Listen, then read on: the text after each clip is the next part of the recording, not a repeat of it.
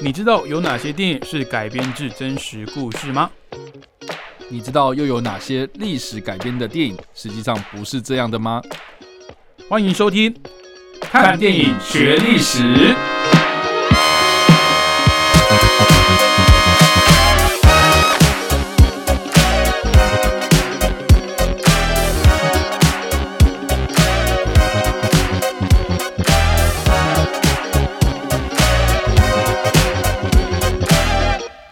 Hello，各位听众朋友，大家好，欢迎继续收听汉声广播电台。您现在收听的节目是每个礼拜五早上七点半到八点的看电影学历史。我是主持人伟杰，我是主持人叉叉 Y。好，那我们今天要介绍的这个历史事件呢，其实也离我们比较近一点哦，发生在二零一二年九月十一号的。班加西事件哦，那这个班加西，我想大概就会猜到我们之后要介绍的电影就是这个班加西的秘密士兵哦。那其实很多人看完这部电影之后呢，就会觉得它是一部可能是一个爽片哦，是一个呃这个大美国主义的这个电影啊。那其实对于里面的事件呢，还有这个班加西这个地方为什么会发生这个事情，可能会比较陌生。那我们先请这个叉叉 Y 先帮我们解说一下这个班加西事件的这个前因后果是什么？OK，好，总之这个班加西不知道大家知不知道这个城市到底是在哪里？其实我不知道啊，我我要特别查我才知道。你认真不知道？我认真不知道。就是你还没查之前，你真的不知道。但是我听这个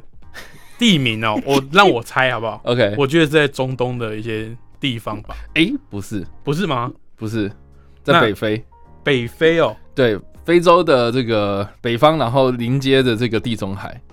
那其实也那附近也蛮，哎哎怎样？你讲哦，这 就也是蛮就是局势很混乱的一个地方。OK，这局势不稳了，局势不稳的地方。对对，反正利比亚这个这个这个国家哈，它是在非洲的北边嘛，然后就是北非，然后紧邻着这个。地中海，嗯，那它这个国家呢，旁边呢，哈，就是埃及啊、苏丹啊、查德啊、尼日啊、阿尔及利亚、突尼西亚这些地方，就是有连接这样子哦。好，我再讲讲一个比较比较有一点点地理概念的人，应该都知道哈，就是说呢，我刚刚不是讲嘛，它是紧连着这个地中海，那隔着这个地中海的对面是谁呢？就是意大利这样。嗯，对，所以就是说，意大利往南走啊，就是直接上了这个利比亚的岸这样子。嗯，对，所以呢，这个就是呃利比亚的位置。那意思就说呢，哦，这个地方呢，它正处于这个呃，算是地中海的呃，算是中间的下方，所以它这个地理位置哦，非常非常的好哦，所以呢，在自古以来就是兵家必争之地啊，嗯，那它这个地方呢，曾经被所谓的腓尼基人啊，或是古希腊人、古罗马人、阿拉伯帝国等等这些政权统治哦，直到这个阿拉伯帝国之后啊，哈，就是被这个所谓的鄂图曼土耳其帝国所统治。过这样子，那鄂图曼土耳其帝国呢？它这个是一个非常历史悠久的帝国了哈。大家知不知道这个在打一战的时候，其实这个鄂图曼土耳其还在？嗯，对，就是就是一战结束之后呢，这个鄂图曼土耳其帝国呢才渐渐渐渐的呃这个没落这样。然后就也因为这样子的关系哦，所以这个利比亚呢就后来成为了意大利的殖民地。然后直到二战结束之后呢，在联合国的帮助之下呢。在一九五一年的时候才宣布独立啊。那大家独立的时候呢，其实叫做利比亚王国啊，也就是说呢，它有个国王哦，就是一个君主的国家这样子。然后那个国王呢叫做伊德里斯一世哦，也因为呢他亲西方的关系哦，所以他就获得了很多资源。然后直到了这个在一九六九年的时候呢，他因为健康的问题哦，就宣布逊位哦。那结果呢，他的这个王储呢就代为王子啊。那这个时候呢。呃，这个国家呢，就是因为啊，给了这个年轻的这个王储哦，哦，这个非常大的权力嘛，所以呢，当时的这个才二十七岁的军官啊，格达费啊，他们就发起这个政变啊，就是所谓的自由军官，他就号召了这个自由军官哦，去顺势的把这一个啊利比亚王国这个政权呢给推翻掉，然后就另外就成立了所谓的阿拉伯利比亚共和国，嗯哼，啊，就结束了这个利比亚王国的。呃，君君主专制的统治哦，那这场呢，由格达费所领导的这个革命呢，又被称作是所谓的利比亚绿色革命。为什么叫绿色革命呢？啊，就是说呢，这个绿色一直以来都是伊斯兰教的这个代表的颜色，绿色。对，所以呢，当时这个利比亚的哦，我们后来知道称之为他所谓的狂人啊，哈，格达费呢，他就设计了一个。全世界最最最最简单的国旗啊，就是整面国旗全部都是绿色的，嗯就真的把它当做是他家的国旗，这样他的国家的国旗。对，所以这个也是蛮有趣一件事情啊。总之啊，哈，格拉菲上台之后啊，其实他是一个军人出身的嘛，所以他常常在一些作为上面都还蛮大刀阔斧的。嗯，呃，我我只能说他大刀阔斧，就是呃很。很强硬的一些手腕，这样子哦，他就拉拢这些他周边的伊斯兰国家，然后就是对他的这个国内的一些反对党、反对派人士哦进行施压哦，啊，这个也蛮多，就是蛮多这种言论控管的这种蛮让人诟病的一些事情哦。哦，但是呢，他也因为利用了这个利比亚的石油的收入哦，去推动了这个国内的很多这种基础建设或是公共福利政策哦。哦，像是呢，这个在利比亚，其实啊，你只要是利比亚的国民啊，当时然后你就是看医生全部免费哦，你从小到大受教育全部免费，然后你的住房还有补助啊，还有这个你知道吗？呃，在这种沙漠地区，就是水很珍贵啊，啊，你不用付水费，你就是完全。全免，我其实他的这个社会福利的一些机制非常非常好，就是你可以免费淡水哦，你是你都不用担心这些什么民生用品的这样。嗯，所以呢，当时这个利比亚呢，哦，在格达费的这个统治之下呢，哦，其实呢，他在这个非洲这这个地区呢，哦，算是这个识字率最高最高的一个区域这样。嗯，对，所以其实这个也让人非常的。呃，又爱又恨呐。然后我觉得，好，再跟大家讲一个更有趣的一件事情，就是说，格达费其实跟中华民国非常非常的有友好关系啊。当时呢，这个格达费还力挺台湾啊，说台湾就是一个独立的国家啦。哦，对。就是他力挺啊，有做这个声明的，对对对对，而且当时的这个呃陈水扁总统还在位的时候呢，他还有出访这个利比亚，然后跟这个葛达菲握手啊。OK，对，所以 就就是对，哎，就是跟这个台湾是有点蛮友好的关系。其实大家知道，就是中华民国台湾的总统哦要出国，真的是一件非常非常不容易的事情。嗯，就是他要代表的是这个中华民国元首的这个身份要出去。哪怕是跟我们有建交的国家，其实大家都会拿放大镜检视啊。是啊，像包含之前我们这个李登辉前总统，他们到美国去做演讲的时候，其实也是用这个私人的名义对去去出访的哦。不是因为真的用中华民国总统这个身份真的太敏感，嗯，那也可见这个这个戈达费真的是很应该说很给我们面子啦，就是超级就是很支持我们，那也不会去。去避讳说其他国家的一些眼光，或者是打压的一些声音之类的。是啦，虽然就是有一些我觉得蛮有趣的一些消息指出啊，因为你知道台湾不是国军有一个所谓的远鹏班吗？啊，有，对对对，我们当时就是。哈，这个远鹏班有出了蛮多这种国际上的独裁者，然后这个呃，格拉菲就是其中一个，就是传闻有的这个人，就是说他曾经来台湾受训过，然后受这种政战训这样？子。这这这我真的不知道，就是就是有秘密啦，哈，就有传闻说他有参加过这件事情，然后但是这个格拉菲他自己本身又是哦这个军人出身的嘛，所以他对于这种军事的外交上面确实是哦就是啊蛮合理的，就是说他有在参与其中。对啊，那这个远鹏班，哎，我附带一提，他其实还出了另外一个这个 独裁者，就是这个巴拿马的独裁者啊。哎，你你不讲，我真的我不知道哎。世界著名的独裁者就是巴拿马的独裁者然后诺瑞加哦，他曾经就是也是因为远鹏班的关系，然后来台湾受政战训，然后这个是确定的，是有这有这回事，对，这个是真的有确定的，对，总之。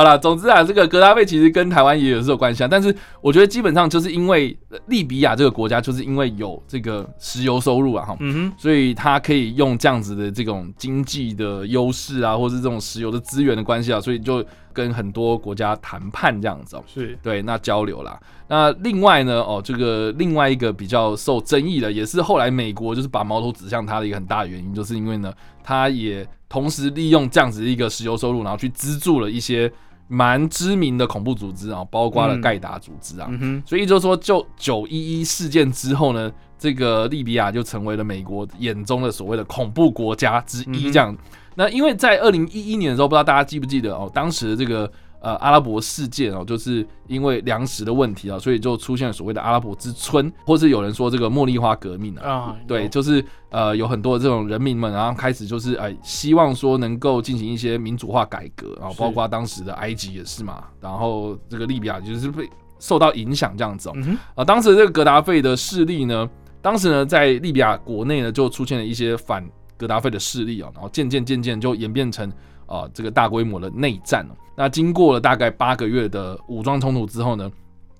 很多的这个西方国家也加入了这个轰炸利比亚的行动啊。最后呢，这个格达费在二零一一年的十月二十号这一天呢，哦就被这个暴民发现哦，他很狼狈的就躲在某一个穷乡僻壤这个下水道里面这样，然后他就被拖出来，然后殴打围殴这样子哦，然后到然后到最后就是他到最后呢就被这些愤怒的暴民哦从头部开枪，然后他就这样子挂了这样。嗯哼，所以这个就是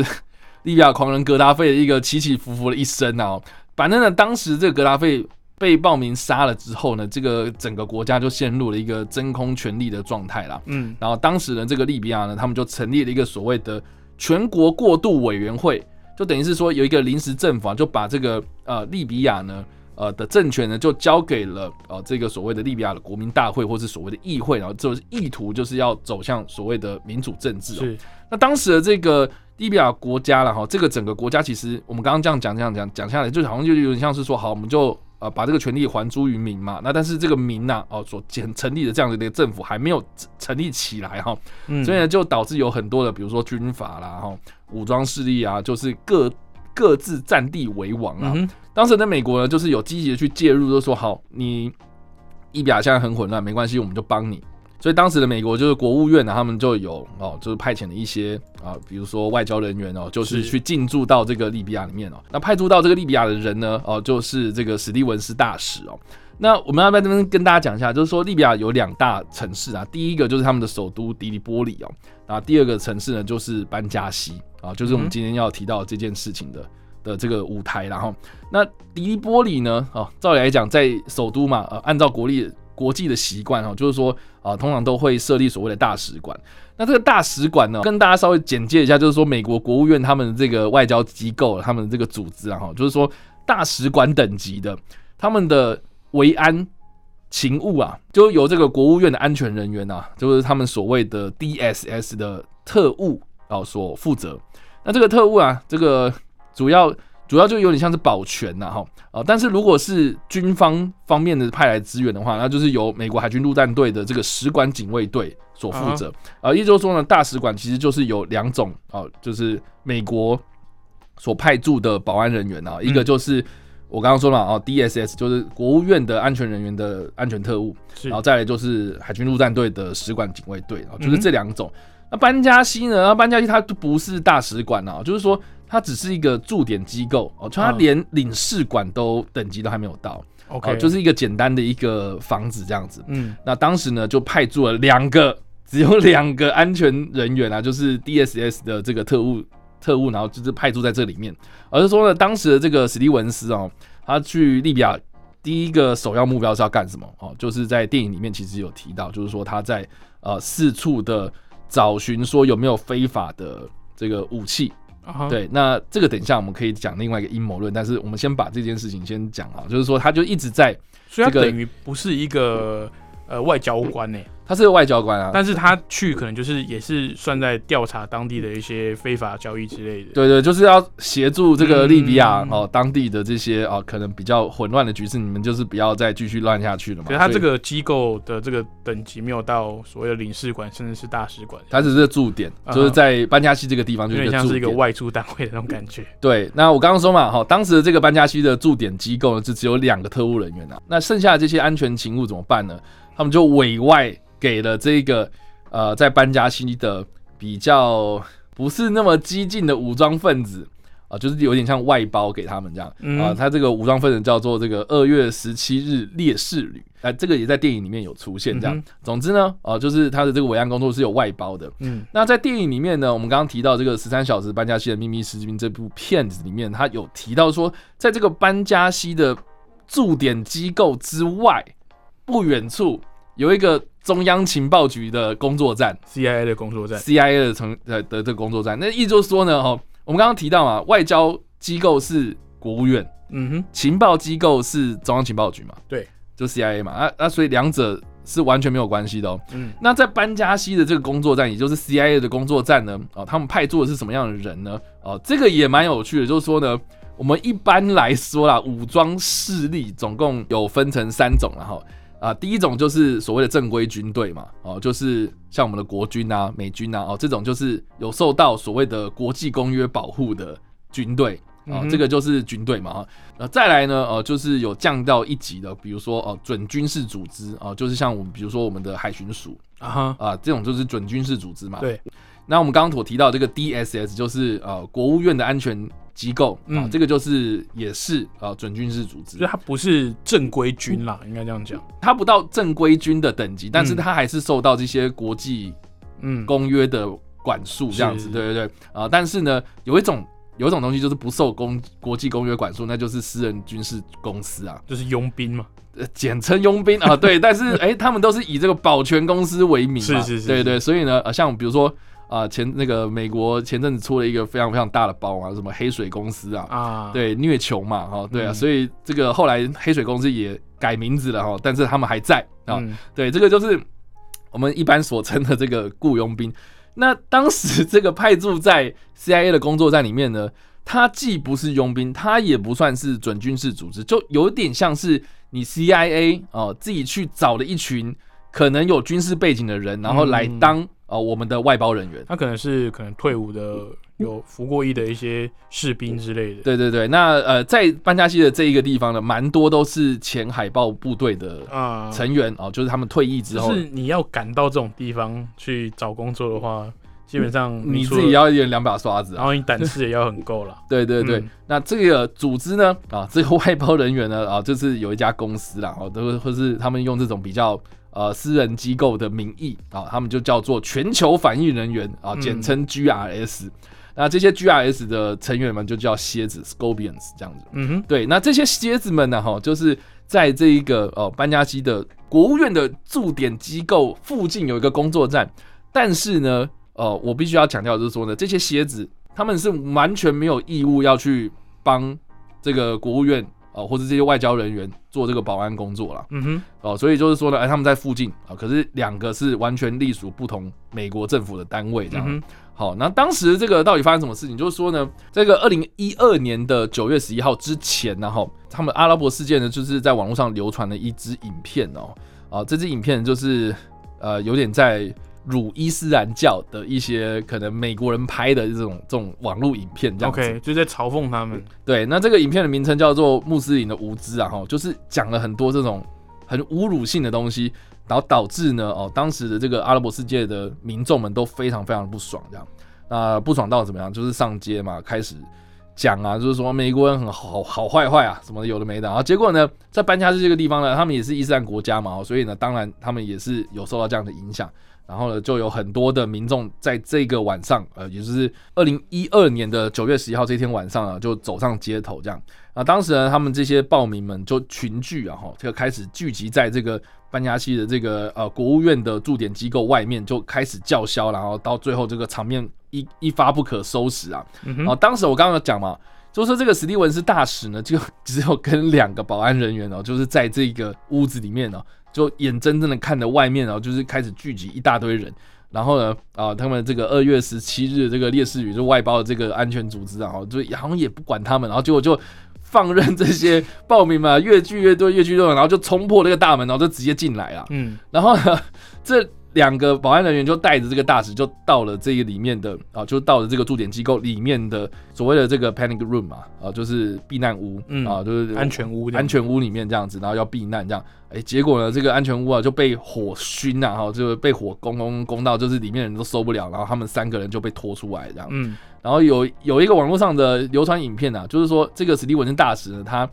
他被拖出来的时候呢，就是好像有一点点在动啊，但是不管怎么样，就是他后来被这些民众给送到医院去，这样，然后后来就在医院里面过世了，这样。嗯，所以这个是呃大使就就这样过世了。那剩下呢，呃，就是怎么办呢？哈，就是说这一个驻点机构就陷入大火了嘛，然后呢，在附近的这一个 CIA 的工作站的人员嘛，他们见状啊，就是好像不太妙，所以就。自动自发的哈，就派了这些人啊，这些蝎子啊，就自动自发的就前往到这个国务院这个地方，然后去营救啊，可能剩下的这些安全人员，或是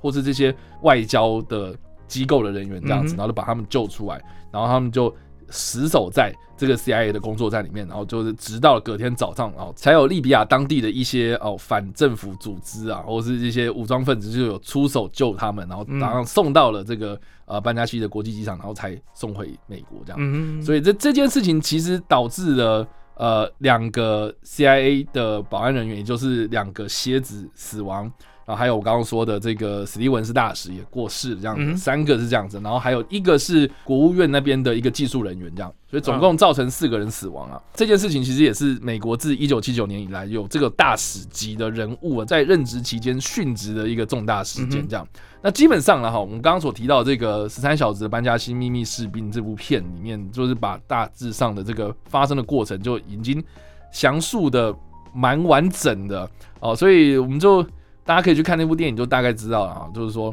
呃，其实里面演的东西，呃，蛮多都是依照史实去改的，嗯啊。所以你觉得里面很扯啊？你觉得里面就是很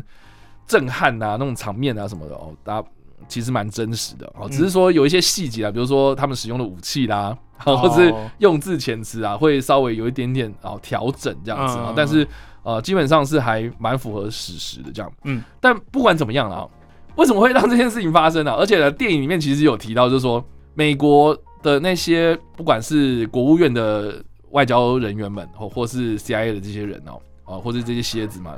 他们其实一直都有不断的在求援哦，包括跟这个迪利波里的大使馆啊，包括跟这个在隔了这个地中海的意大利西西岛上面的这个美军基地求援，就说你们赶快来哦，拜托，我们这边的人快死掉了，这样就是人手不够这样子。对，你就赶快来。在电影里面其实有拍的几幕，就是说，哇，这些人就在那个西西里岛上面，这些美军人员呢，就非常非常的紧张哦，赶快搭上飞机啊，坐到战斗机里面啊，我们随时要出动。然后结果到这整件事情落幕哦，就是这些人好不容易被当地的人哦给协助救出来，然后到机场，然后送回美国。这段期间，这个意大利的这一个美军基地啊，完完全全没有动作，这样为什么？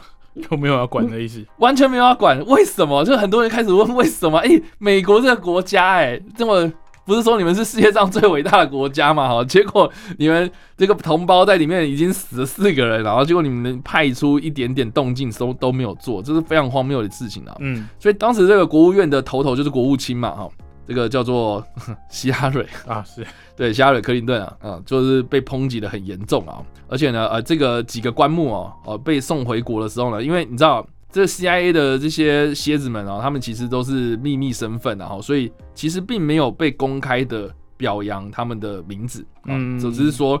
啊，这个希拉蕊他上台就是呃，就是说啊，我们的这个史蒂文斯大使过世了，还有这个国务院的这个技术人员啊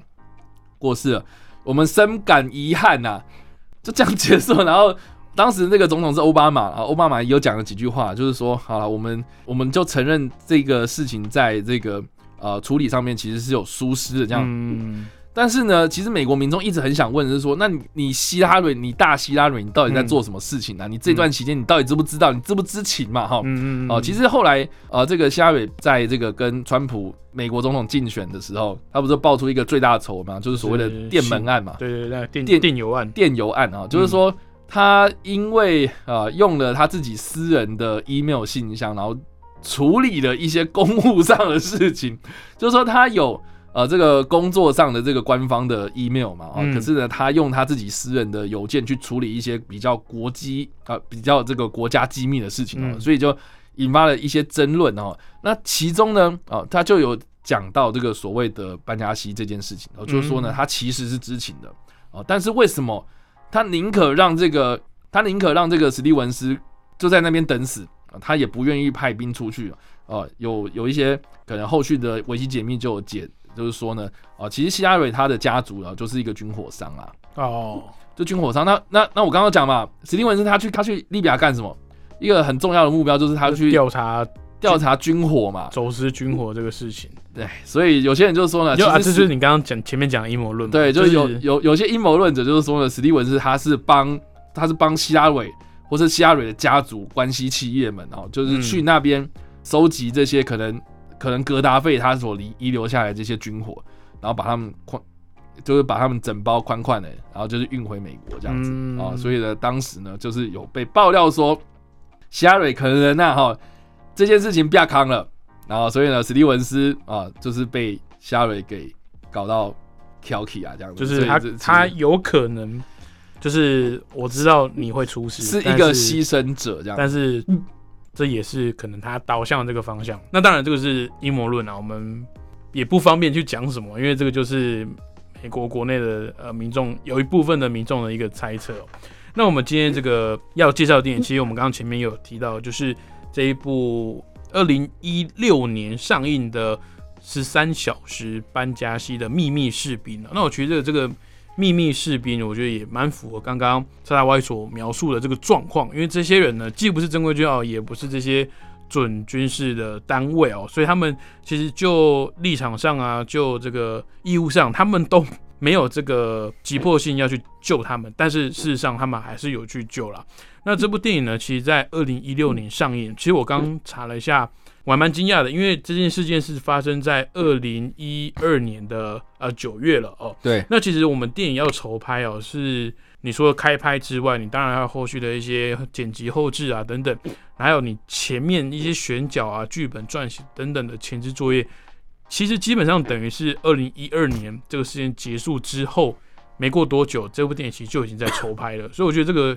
这个手脚也是很快哦。那这个部片的导演也是我们节目的常客了，就是大导演麦克贝哦。那我刚刚在节目前呢，有跟在稍微闲聊了一下，我就觉得他就是一个作品的这个品质的时好时坏的这个导演。然后我就说他。他很像，他很像 NBA 的这种神经刀选手。那刚刚很插到外，还还还听不太懂。对，这个神神经刀意思就是说，可能有时候状况时好时坏啊。对，我有时候可能上场，哎，十分钟这个有如神助，有没有得了三十分加十助攻？但是有时候就是哎手感上不来，我上场可能打了三四十分钟，一分都得不到。所以我觉得麦克贝有时候有有一点这种感觉哦，或者是他为了玩一些。视觉的特效啦，或者是一些爆破的场面呢，有时候玩脱了，哦，玩过头了，然后在整个电影的这个节奏的拿捏上呢，就是有点失焦了。但是我觉得以班加西的秘密士兵这部电影来说呢，其实它整个叙事的节奏掌握的我觉得还不错。然后到整个后面的一些呃这个高潮戏啊，其实我觉得它那个场面的调度真的是没话讲，就是它的。一些场面的这个临场感呢是做的非常棒的。那再来，我想特别提一下这个男主角，其实男主角有两位了，但是一个是这个詹姆斯戴尔哦，但是这个可能大家如果要看影集的话哦，美国美剧的话会比较对他这个嗯比较熟悉一点嗯。那另外一位是约翰卡拉辛斯基哦，这个可能大家比较熟悉哦，他在。这个除了美国版的这个情境喜剧哦，办公室风云 Office 里面担任一个呃男配角的角色，然后还有近期自导自演的这个境界哦，第一集跟第二集算是导演界一个后起的一个新秀，我觉得哎，那个漫威迷应该对他最近也蛮有印象哦。你是说薯条的部分 变成意大利面的那部分？哦，意大利面的，就是他在呃奇异博士第二集续集里面呢饰演这个。呃，惊奇先生了，对，惊奇四超人的惊奇。其实我觉得惊奇四超人这个，当然这个题外话，我觉得大有可为的一个作品，但是不知道为什么，不管是福斯还是漫威，漫威当然现在收回版权，它是在观望当中了。可是我觉得它后续一定必须要针对这一个 IP 去做处理，因为大家真的是期待很久了。嗯哼。那我觉得其实之前那个什么，呃，一样是迪士尼自己的。旗下的作品哦，这个皮克斯工作室的《超人特工队》，嗯哼，哦，这部电影其实已经蛮好的帮我们演示了什么叫做成功的超人家庭的电影。那我觉得这部《惊奇是超人》呢，当时呼声最高的就是由这个约翰卡拉辛斯基来饰演惊奇先生，那由他现实生活中的这个太太哦，这个艾米丽布朗了，就是这个。穿着 Prada 的恶魔里面那个尖酸刻薄的那位秘书哦，来饰演这个惊奇，哎，是惊奇女士啊，不不，惊奇女士变成另外一个角色来饰演这个隐形女哦，那也是惊奇先生的在漫画里面的这个太太哦，所以这个不知道是粉丝服务还是怎样。那漫威呢，当然对这个剧情保密一向都蛮有一套的。那我们可以之后啊等等看这个。发展啊，看到时候到底是由谁来主演？对对对，传闻是这样子的事情。对，那我觉得聊回这个电影本身呢，我觉得麦克贝他在处理这个大场面哦。当然，我觉得有时候我会比较诟病的是他的剪辑的这种